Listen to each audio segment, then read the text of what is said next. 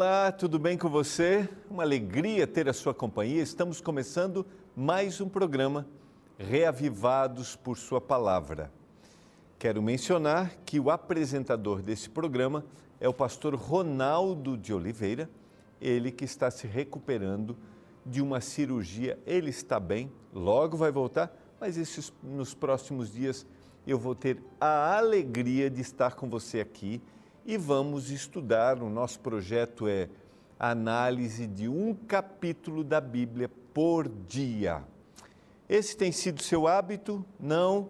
Quero te motivar a ler a Bíblia todos os dias, lembrando que quando você ler, não leia com pressa, leia com tranquilidade e também fique atento, fique ligado naquilo que é essencial, nos pequenos detalhes que a palavra tem para nos dizer. Eu quero citar hoje, nós vamos começar Jó capítulo 1, após o intervalo nós vamos trabalhar é, o capítulo 1, mas eu quero citar aqui é, os dois últimos versos que nós vamos analisar também Nu saí do ventre da minha mãe, nu voltarei. O Senhor deu e o Senhor o tomou. Bendito seja o nome do Senhor. Em tudo isto, Jó não pecou, nem atribuiu a Deus falta alguma. Nós vamos analisar o contexto desse texto, porque ele reflete muito o caráter de Jó e a sua confiança em Deus, independentemente da adversidade, da dificuldade, ele continua confiando. Mesmo que nos capítulos seguintes você vai, vai ver uma contestação, porque Jó não compreende o que está acontecendo, você vai perceber que ele continua confiando no Senhor. Nesse momento, eu também quero te oferecer o nosso guia de estudos, se você deseja compreender mais da palavra, aprofundar o conhecimento, está aqui, ó. É o nosso guia A Cura do Pecado. Você vai entender como o tema da origem do pecado no universo, na terra, está ligado à lógica da existência humana. Se você deseja receber gratuitamente o nosso guia de estudos, é só você fazer contato com a gente. Pode ser através do WhatsApp, pode ser através do nosso site ou você pode ligar no horário comercial. Não esqueça, peça seu guia de estudos e aprofunde o conhecimento da palavra. Lembrando que você pode compartilhar os nossos comentários, o que a gente apresenta aqui, compartilhe com seus amigos, ore por eles. Será que este é um bom comentário para eu enviar. Entra no nosso canal do, no YouTube, não esqueça de fazer a sua inscrição e compartilhar. Lembrando que a gente também está lá no Spotify e no Deezer, você pode passar o link, aí ele pode fazer uma outra atividade, ou mesmo você, né? Você pode ouvir lá, pode estar fazendo uma outra atividade, pode estar no carro dirigindo, pode estar cozinhando e ouvindo a mensagem da palavra de Deus. Quanto mais a gente compartilha, maior é a possibilidade de uma desses seus, desses seus amigos, seus queridos, serem impressionados pelo poder sobrenatural da palavra. A gente vai para o intervalo, é bem rápido e na volta vamos começar estudando o livro de Jó. Hoje, o capítulo 1. Eu já volto.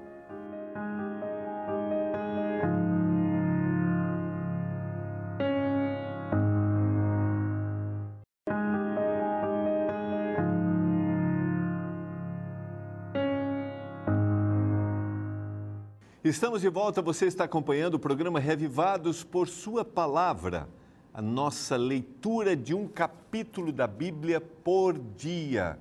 Quero motivar você, estamos começando hoje o livro de Jó. Para você que lê a Bíblia normalmente, desafiador a gente entender o contexto. Eu quero dar algumas informações técnicas que são importantes para a nossa compreensão. Quando você ler a Bíblia, é importante que você leia o texto, você leia o contexto, você leia outros textos que falem do mesmo assunto, mas também que você analise que estrutura literária esse texto está apresentando. Por exemplo, na Bíblia a gente, eu já mencionei, eu acho aqui, a gente tem cartas, a gente tem profecia. E na Bíblia a gente tem poesia. Uma maior parte do livro de Jó, por isso que ele está nos livros poéticos, a composição dele é poesia. O primeiro e o segundo capítulo é a narrativa, ele coloca a descrição de uma história. E no final, a partir do capítulo 42, a partir do verso 7, que é o último capítulo, e os últimos versos, volta a narrativa. Dentro deste, do capítulo 3 em diante, até o 42, verso 6, a gente tem a estrutura poética. Então, nós temos uma conversa. No capítulo 1, a gente tem 1 e 2, a descrição da história de, dos personagens ou do personagem. A partir do capítulo 3, começa Jó conversando com Deus, questionando Deus por aquilo que ele vai passar, aquilo que ele está passando. E depois aparecem três amigos. Esses amigos ficam calados durante sete dias e sete noites, não falam nada. E quando eles começam a falar, aí a gente vai analisar. É... A fala deles é totalmente fora de, da essência, da verdade, do sentido correto. Parte de uma visão que eles tinham que o sofrimento estava associado a um bom comportamento, algo retributivo, e diziam assim: Jó, se você está sofrendo, é porque você fez alguma coisa de errado. E aí eles começam a contestar, começam a contestar. E aí Jó se defende, Jó se volta para Deus, Jó pergunta para Deus: Eu sempre procuro ser fiel, eu, sempre, eu sou fiel, não há nada em mim. E aí a maior parte do livro é esse contexto dos três amigos de Jó e Jó conversando com Deus. E depois aparece um outro personagem que nós vamos analisar também, que é, é Eliú, que é um personagem diferente desses três. Mas eu quero hoje analisar o capítulo 1. Basicamente, ele tem uma descrição de quem é Jó, dos seus bens, do seu caráter, da sua estrutura familiar, e aí uma espécie de convenção celestial, onde o inimigo de Deus aparece e Deus pergunta de onde você vem. Ele diz de rodear a terra e andar por ela. E aí Deus faz referência. Você viu o meu servo Jó? E aí o inimigo de Deus contesta. O inimigo de Deus diz assim: Ele tem tudo porque o Senhor o abençoa. Ele tem tudo porque o Senhor o protege. E aí Deus permite ao inimigo que atue sobre Jó em dois episódios. No primeiro, onde ele perde todos os seus bens e a sua estrutura familiar, e no segundo, quando haverá de novo essa contestação, essa fala, e aí é, Deus vai permitir que o inimigo atue sobre a saúde de Jó, preservando só a sua vida. Eu quero ler alguns versos. Esse primeiro capítulo tem muitas lições para a gente, para a gente aplicar na nossa vida, e eu quero hoje considerar alguns desses aspectos com você, lembrando a importância da leitura atenta. E eu começo no verso 1, capítulo 1, verso 1. Havia um homem na terra de Uz, cujo nome era Jó, homem íntegro e reto, temente a Deus e que se desviava do mal. Os comentaristas chegam a citar que Jó não fazia parte aqui da comunidade judaica, hebraica, né? É, Jó era um homem de uma outra terra que era temente a Deus. E a gente tem a descrição de Jó como perfeito, íntegro, não havia nada de errado nele. E ele andava com Deus. E essa primeira parte está para, é, é paralela à segunda parte. Então, ele era íntegro, e reto, por quê? E aí vem a segunda parte. Porque temia a Deus e se desviava do mal. Aqui a gente tem uma boa aplicação para a gente quanto maior nossa proximidade com aquilo que Deus deseja, com aquilo que Deus quer, com os princípios divinos, maior será a revelação do que realmente a gente é. Quanto mais próximos estamos de Deus e do seu propósito, maior a integridade, maior é o, a probabilidade ou a eficiência do caminho que nós devemos andar. Quanto mais nos distanciamos de Deus, maior a possibilidade de nós andarmos contrário ou termos uma vida contrária. Isso não é uma barganha, mas é a transformação que acontece a partir do momento que eu estou ligado diretamente a Deus. A partir do verso 2, nós temos então uma descrição de Jó e do que ele possuía, seu contexto familiar. Verso 4 dá uma outra característica: seus filhos iam é, à casa uns dos outros, faziam banquetes, cada um por sua vez, mandavam convidar suas três irmãs, comiam e bebiam. E aí o que acontece?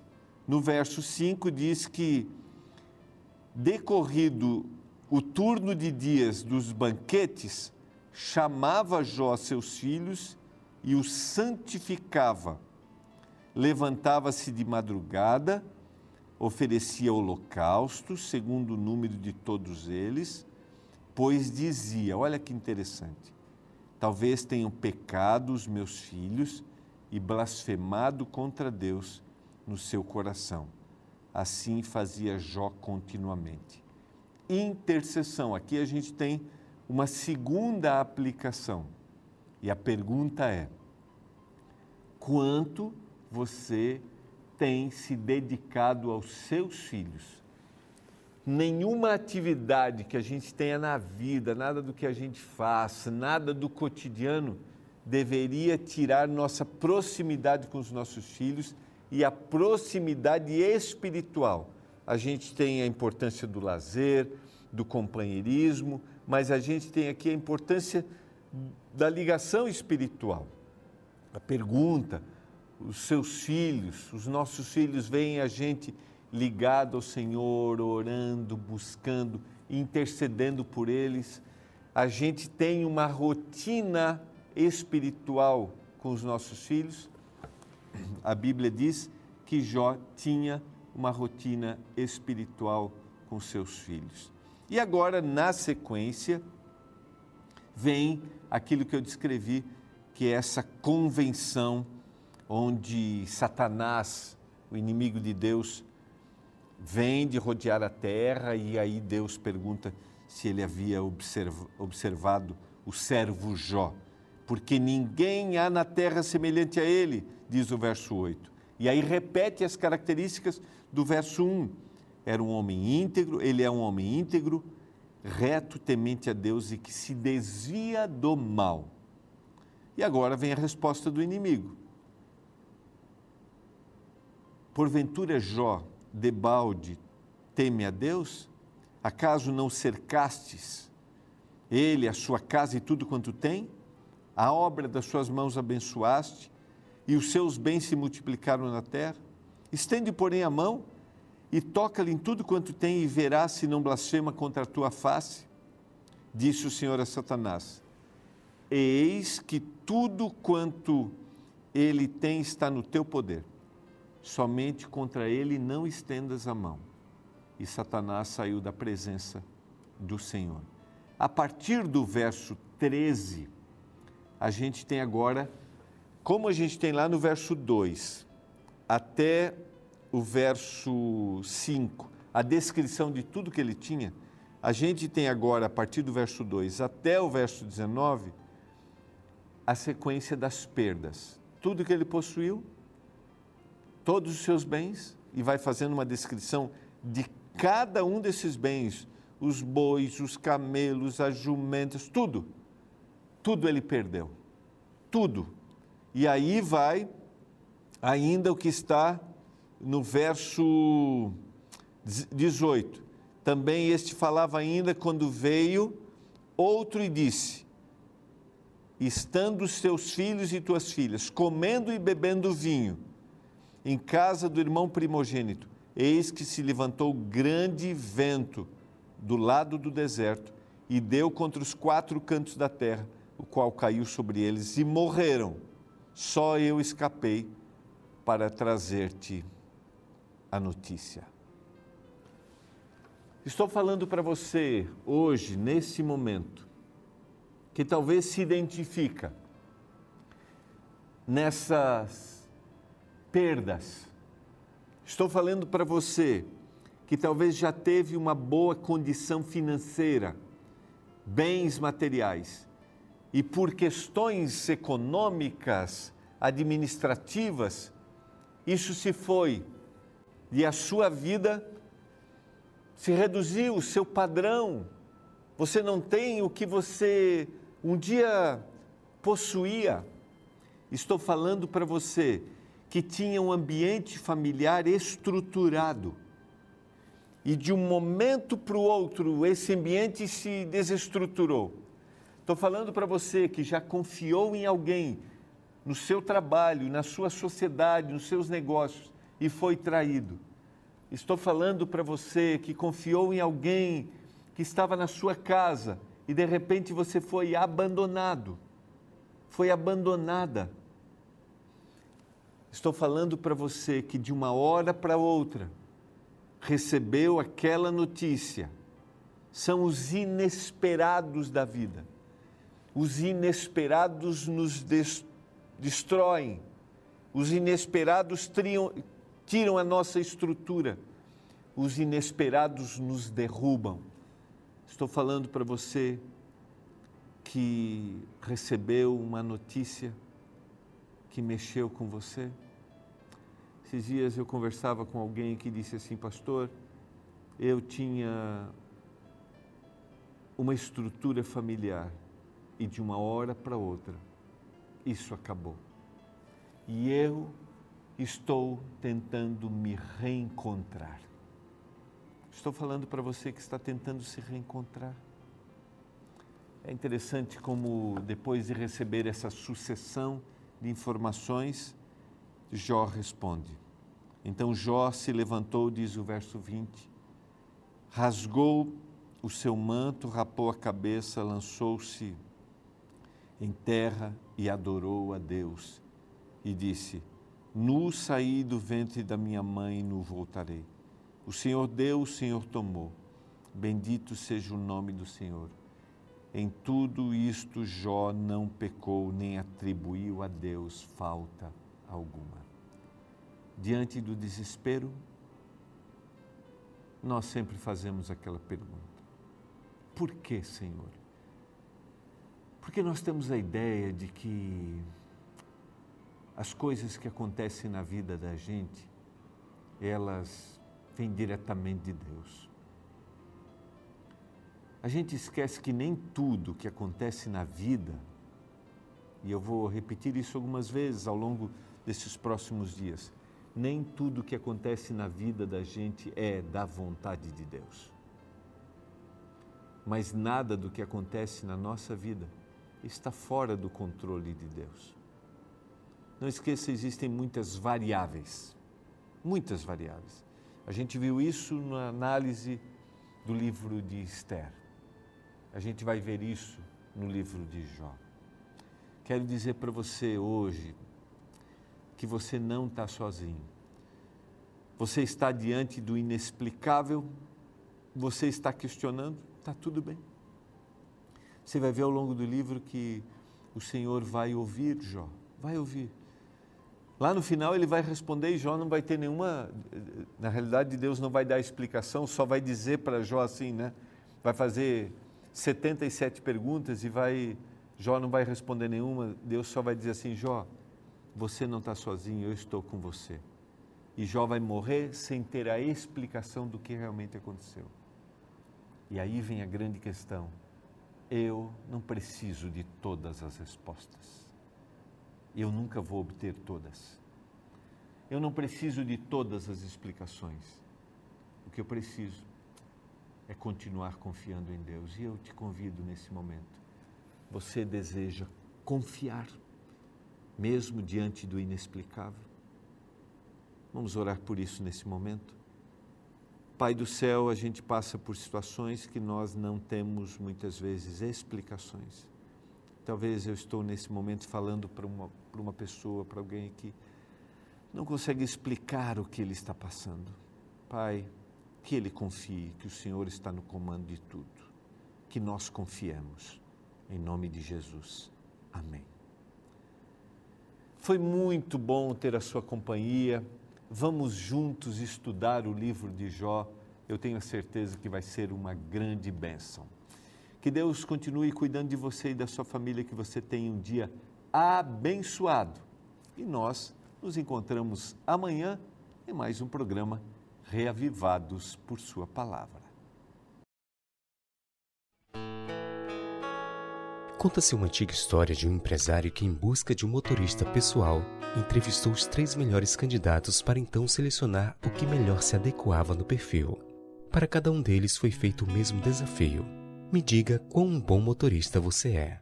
O primeiro, tentando impressionar, afirmou que era tão bom motorista que conseguiria andar a um metro de um abismo sem o risco de cair nele. O segundo, ao ver a proeza contada pelo primeiro, com desejo de garantir a vaga, afirmou que era tão hábil motorista que conseguiria dirigir a 15 centímetros da beira de um abismo sem cair no mesmo. O terceiro, por sua vez, foi em uma direção contrária dos anteriores, ganhando a vaga. Suas palavras foram: Senhor, eu sou motorista bem cauteloso. Se o Senhor me contratar, não vai se preocupar com o abismo, pois sempre dirigirei o mais distante possível dele. Cautela também é uma das características destacada no personagem bíblico chamado Jó. A Bíblia revela que Jó viveu na época dos patriarcas, provavelmente entre os tempos de Noé e Abraão. Ele era casado e tinha dez filhos. Além disso, ele era o homem mais rico da região onde morava. Porém, aos olhos celestiais, sua principal qualidade era andar longe daquilo que desagradava a Deus. Já nos versos iniciais, no primeiro capítulo, lemos: Havia um homem na terra de Uz, cujo nome era Jó, homem íntegro, reto, temente a Deus e que se desviava do mal. Interessante que no primeiro capítulo do livro de Jó, duas vezes é mencionado que ele era alguém que se desviava do mal. Tal característica já preparava o caminho para grandes questões levantadas ao longo do livro ao apresentar alguém que, apesar de se desviar do mal, sofre com o mal que toca sua vida. Ou seja, a cautela de Jó destacada no primeiro capítulo já revela que todo o mal que viria sobre sua vida não seria culpa de suas ações. Porém, antes de avançar para as questões que virão nos próximos capítulos, cabe ressaltar a importância de evitarmos nos colocar em posições perigosas, nos desviando do mal, assim como Jó fazia. Ou seja, existem tentações que não devemos enfrentar para medir força. O mais sábio é passar longe delas. Isso me lembra o caso de um homem que, após se batizar, não andava mais na rua central de sua cidade. Muitas vezes, para chegar em alguns lugares, ele aumentava o percurso para evitar passar pela rua central. Ao ser questionado sobre seu comportamento, ele explicou que durante duas décadas no final do dia era seu hábito ir até o bar localizado na rua central da cidade, onde gastava seu dinheiro em bebidas alcoólicas. Como andar por aquela rua trazia lembranças de dias que ele não queria recordar e temendo ser tentado a retornar para a velha vida, aquele homem decidiu evitar passar por aquele caminho para andar longe da tentação. Esse é um exemplo moderno de se desviar do mal. Ele nos lembra que ao invés de brincarmos na beira do abismo, é melhor ficarmos o mais longe dele possível, para não cairmos por conta de nossas escolhas erradas.